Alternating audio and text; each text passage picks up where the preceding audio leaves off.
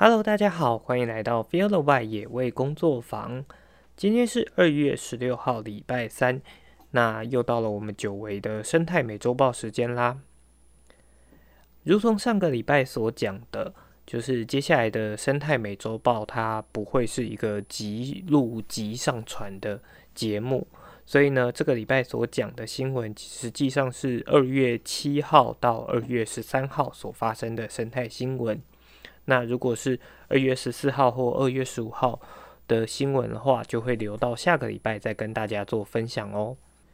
那也因为好久没有录。生态美洲豹了，所以可能会小小的有一点卡词啊，或者是比较不顺的地方，也请大家多多包涵。就希望接下来每个礼拜都有录制之后，能够尽快的回到之前比较上手的状态。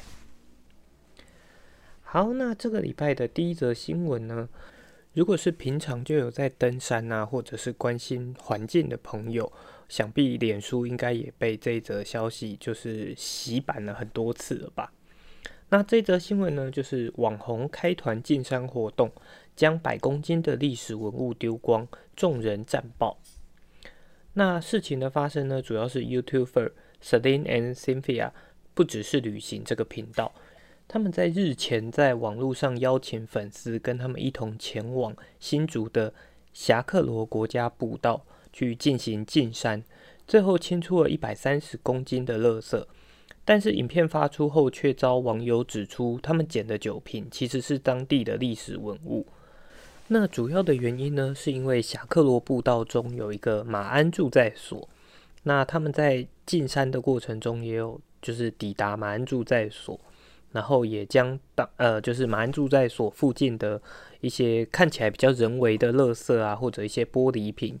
给呃清运下山了，不过那些玻璃瓶大部分其实是住在所的遗迹，是先人曾经在那里生活过的证据，所以有一些就是喜欢探究早期文化的登山人，其实会特别到当地去做探访。那在被网友这样指证之后呢，该频道也很快的就是把影片下架，呃，就是也有发出声明道歉，说哦，他们其实。呃，在进山之前，对于侠客罗古道的历史不够了解，所以做出了不尊重当地文化遗迹的行为，而感到非常的抱歉。那他们也希望，就是也表示说，未来在做影片之前，也都会在做更全方位的准备。不过这一则就是新闻爆发出来之后，也引发了很多不同的讨论。首先，一个是他们带团上山之后。却在山上，呃，就是算是执行进山活动，但是最后却在上面搭了豪华的大帐篷啊，烤肉、唱歌，度过了欢乐的一晚。这样的行为也不免让人家觉得，诶，跟进山的本意好像有一点矛盾。不过我相信，他们既然会发起进山的活动，相信他们所即便是在山上烤肉啊，或者是进行露营的动作，应该也都有把就是。自己制造的垃圾带下山，不过这样子的呃，就是露营模式会不会就是对于环境来讲，即便你不留下垃圾，其实我相信它都还是会造成一定的影响存在的。那既然我们都选择要亲近山林了，是不是就不用呃在山上的时候还要进行这么高强度的人为娱乐活动呢？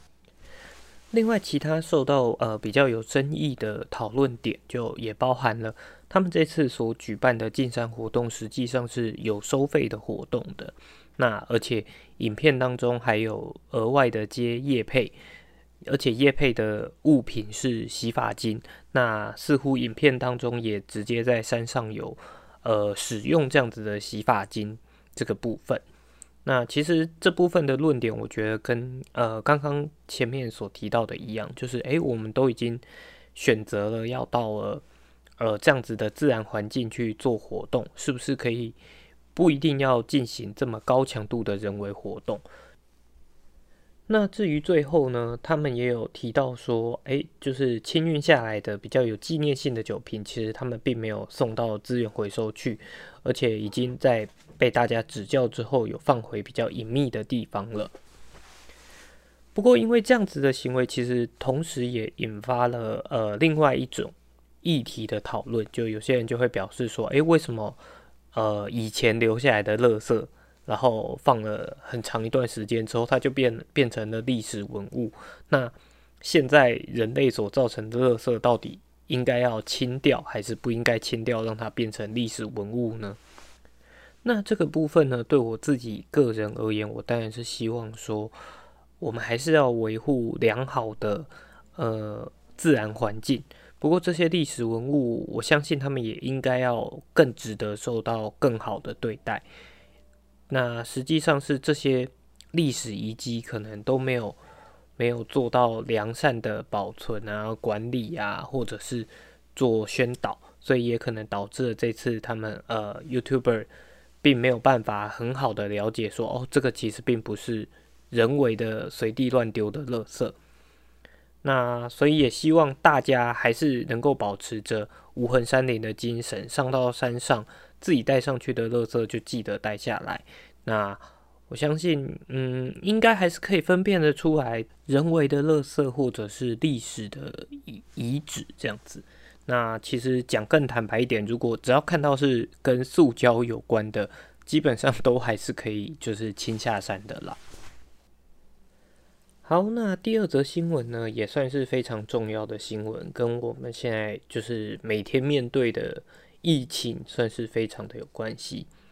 那新冠肺炎从二零二零年爆发以来，除了病毒不断变种之外，各地也都一直有动物染疫的情况发生。那呃，根据世界卫生组织的统计，从疫情发生以来，已经有三十二个国家多达十七种动物就是染上了新冠肺炎的案例，其中包含了猫啊、狗啊、狮子、老虎跟雪貂等等的。那因为不同的物种，它在感染之后的症状其实都不太就是不明确，也不太一样。加上动物的免疫系统跟人类的差异很大，所以就更有可能增加了病毒突变的机会。那在最近呢，美国的纽约、俄亥俄州跟密西根多个州都已经传出了有野生的白尾鹿确诊，就是新冠肺炎的案例。而且爱荷华州呢，更是裁剪了九十七只白尾鹿，当中就有八十只呈现阳性的惊人确诊率。那也让许多的兽医跟保育学者非常担心。不过，因为监测要监测野生动物染疫的状况呢，会是一个非常浩大的工程，也需要动用很多领域的学科合作。以目前的资源来讲，都呃非常的难去执行。而且，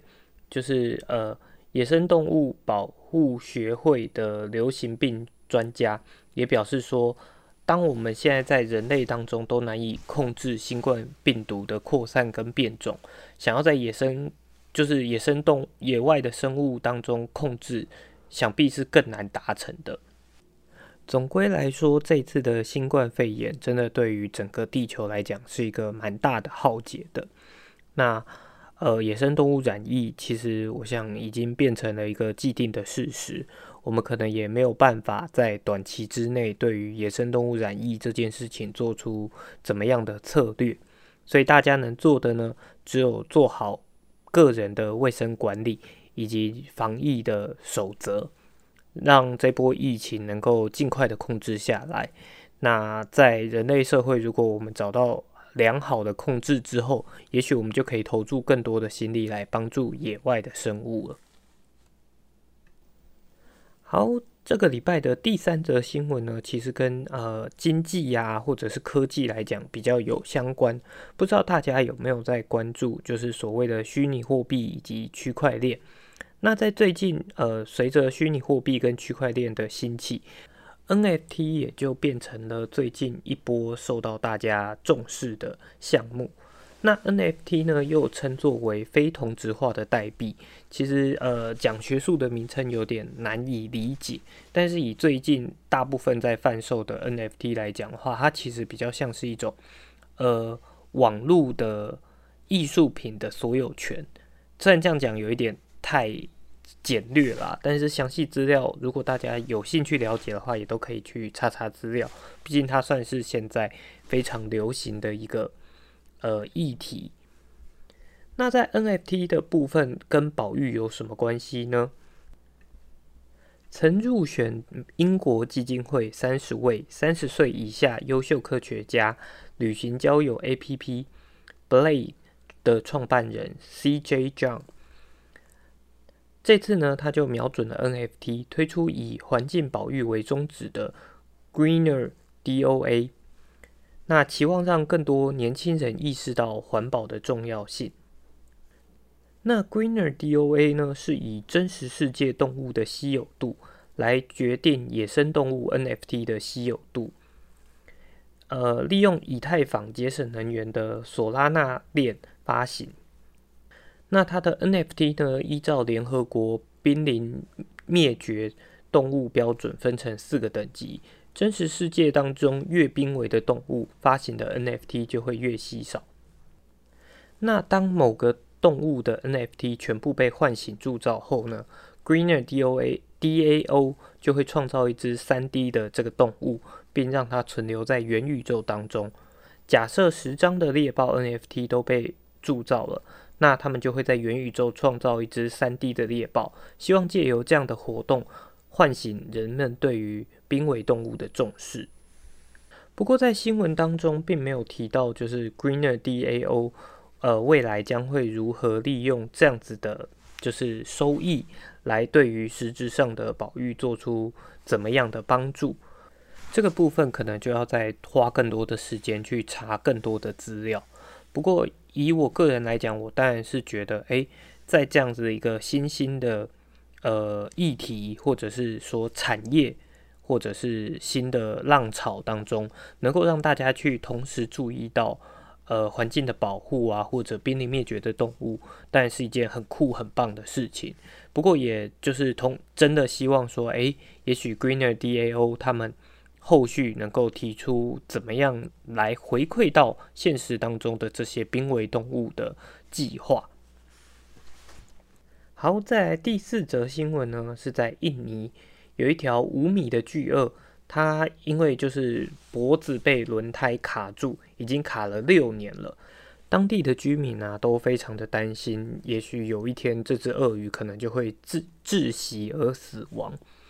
那在二零二零年一月的时候，他们当地的省动保当局也发出公告，只要能够帮鳄鱼拿下轮胎的人，可以获得奖励。不过这只鳄鱼呢，非常的难以捉摸。之前就已经曾经有两次逃脱陷阱，然后而且它也不常浮出水面。那这一次，在一个热心的民众体力的，就是呃无师自通啊，自己想办法去尝试的情况下，终于成功捕获到这只鳄鱼。那也就是成功的将轮胎取下之后，就将这只鳄鱼平安的放回水边。这则新闻呢，我觉得主要想要分享，就是想要再提醒大家，就是呃，我们所造成的垃圾，实际上真的会对于野生动物有许多的影响，包含像近年来疫情升温的口罩的那个绳子，也有传出许多就是影响到鸟类啊，他们去缠到脚啊，或者各种问题。那台湾之前也有就是民众乱丢的。罐头、八宝粥的罐子之类的，导致石蟹獴头卡在里面，所以我们对于环境真的会造成了许多非常大的影响。那也希望大家可以更重视这些讯息，然后在外出或者是在居家环境使用的垃圾都能够做好分类，然后以减少我们去对于自然环境或者野生动物所造成的影响。好，再来第五则新闻呢，是呃，立法委员陈欧珀抛出了希望政府以 BOT 的方式跟民间有效的来开发头城五个渔村以及龟山岛的观光廊带，那希望可以招商引资在龟山岛上面设置国际级的饭店，来形成所谓的观光指标，那引发了地方的反弹。那这则新闻呢，主要是陈欧珀。重重新发表声明，说他的主张并不是要大兴土木的来开发龟山岛，而是在兼顾生态与环保的前提下，帮助台湾迈向观光大国。呃，后面的新闻内容呢，主要都是他在为他之前所发表的，就是这个证件，也不能算证件，提出的提案来做一个解释，就是想要表明说，哦，他并不是真的想要大规模的开发。那他也认为说，媒体只写了他主张在龟山岛盖大饭店，让。外界都质疑说要在龟山岛大兴土木来进行开发，这是完全错误的。不过，我认为这样子的辩解就是是蛮没有效的，因为龟山岛它其实并不是一个非常大型的岛，而且它在之前就是上面只有少许的居民，那这几年的开发也都是以就是呃观光渔船绕岛的方式去欣赏一些。呃，海底火山的地景啊，或者是一些就是当地龟山岛的地形生态。那要在龟山岛这样子鲜少人烟的地方去盖一个国际级的大饭店，你说不大兴土木，其实根本是一件就是有一点痴人说梦的的想法吧。那任何的开发，其实它要影响的层面都会非常的广，当然。台湾是一个海岛型国家，所以我们能用的天然资源非常的有限，观光资源其实相对来讲就很重要。但以宜兰目前的开发速度，真的有必要在就是新建新的饭店吗？还是去做更好的整合，就能够让各个地方都有达到所谓的观光效益呢？所以，呃，这则新闻主要是。也让大家了解到说，龟山岛接下来可能会面临有开发案的提案的这件事情。好，再来下一则新闻呢，其实也跟旅游稍微有一点点的关系，那就是在呃桃园新北市交界的插天山自然保留区，呃，在接下来五月的时候将会开始调整承载量以及路线。那未经许可进入的话，最高可以罚到十五万元。那插天山自然保留区呢，是在一九九二年公告设立的，主要设立的目的为保护园区内的栗林带、稀有动植物以及其生态系。园区内拥有珍贵稀有的植物台湾水青冈，又叫做台湾山毛榉。那为了平衡自然环境的保育以及民众亲近山林的需求。新竹林管处经过研究，跟许多相关人员沟通协商后，最后决定在呃今年的五月一号开始会进行承载量的管制。其中的福八月岭步道呢，每天承载量为一百五十人；北叉天山步道以及它的支线为每日一百二十人。保留区内的其他路线呢，则是每日五十人。那北叉天山步道。的，就是也会进行一些改线，因为北叉天山步道原本由木屋遗址登三角点的路段，因为土壤的充实以及根系裸露严重，所以为了减少对于环境的迫害，将会暂停开放，改由盐户分前所的路线来登上三角点。那以上这些调整项目呢，会在五月一号开始实施，山友们要进入申请呢。就必须要依照申请进入自然保留区许可办法的规定来进行办理，可以前往林务局自然保护区域申请系统来进行网入申请，经许可后才可以进入。那如果未经许可进入被发现的话呢，最高可以处到新台币十五万元的罚款。那有兴趣前往登山的民众就一定要多加注意，记得要去申请。像我个人就觉得这样子的管理办法其实蛮不错的，因为在以前其实就有注意到国外对于步道，他们都有更完整的就是限制啊，也不能说限制啦，管理办法。譬如说他们呃可能会有很多条登山的路线，那可能依依照季节的不同来开放不同的路线。一方面它可能有不同的景色，另外一方面也让不同区域的动物或者植物得到一个休息的时间。那像这次的耕动，主要也包含了，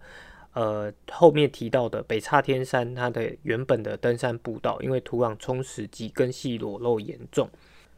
像这样的状况，其实蛮多那种很大众的登山路线都可以发现有这样子的状况。因为当人不断的踩踏之后，它的土壤就会变紧实，那草也会更难的生长出来，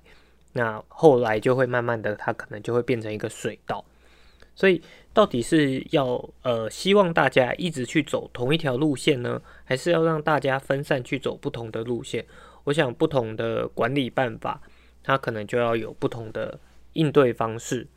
那希望大家在亲近山林之余，也能够就是让自然环境得到它应有的喘息。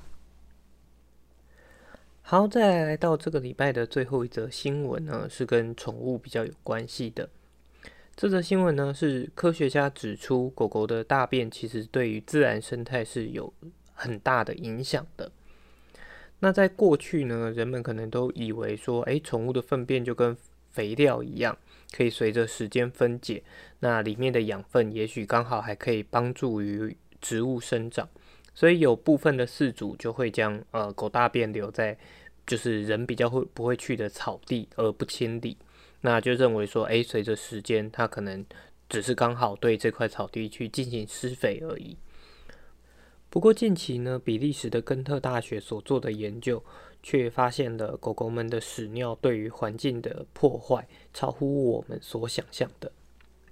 在研究当中，他们锁定了一千六百二十九只在比利时根特旧城区的四个生态保护区散步的狗狗。